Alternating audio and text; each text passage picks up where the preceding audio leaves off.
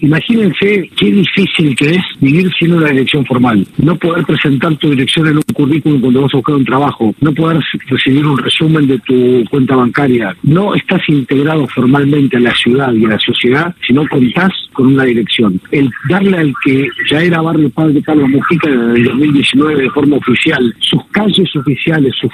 los nombres de sus espacios públicos, de sus plazas, es integrarlos en la ciudad.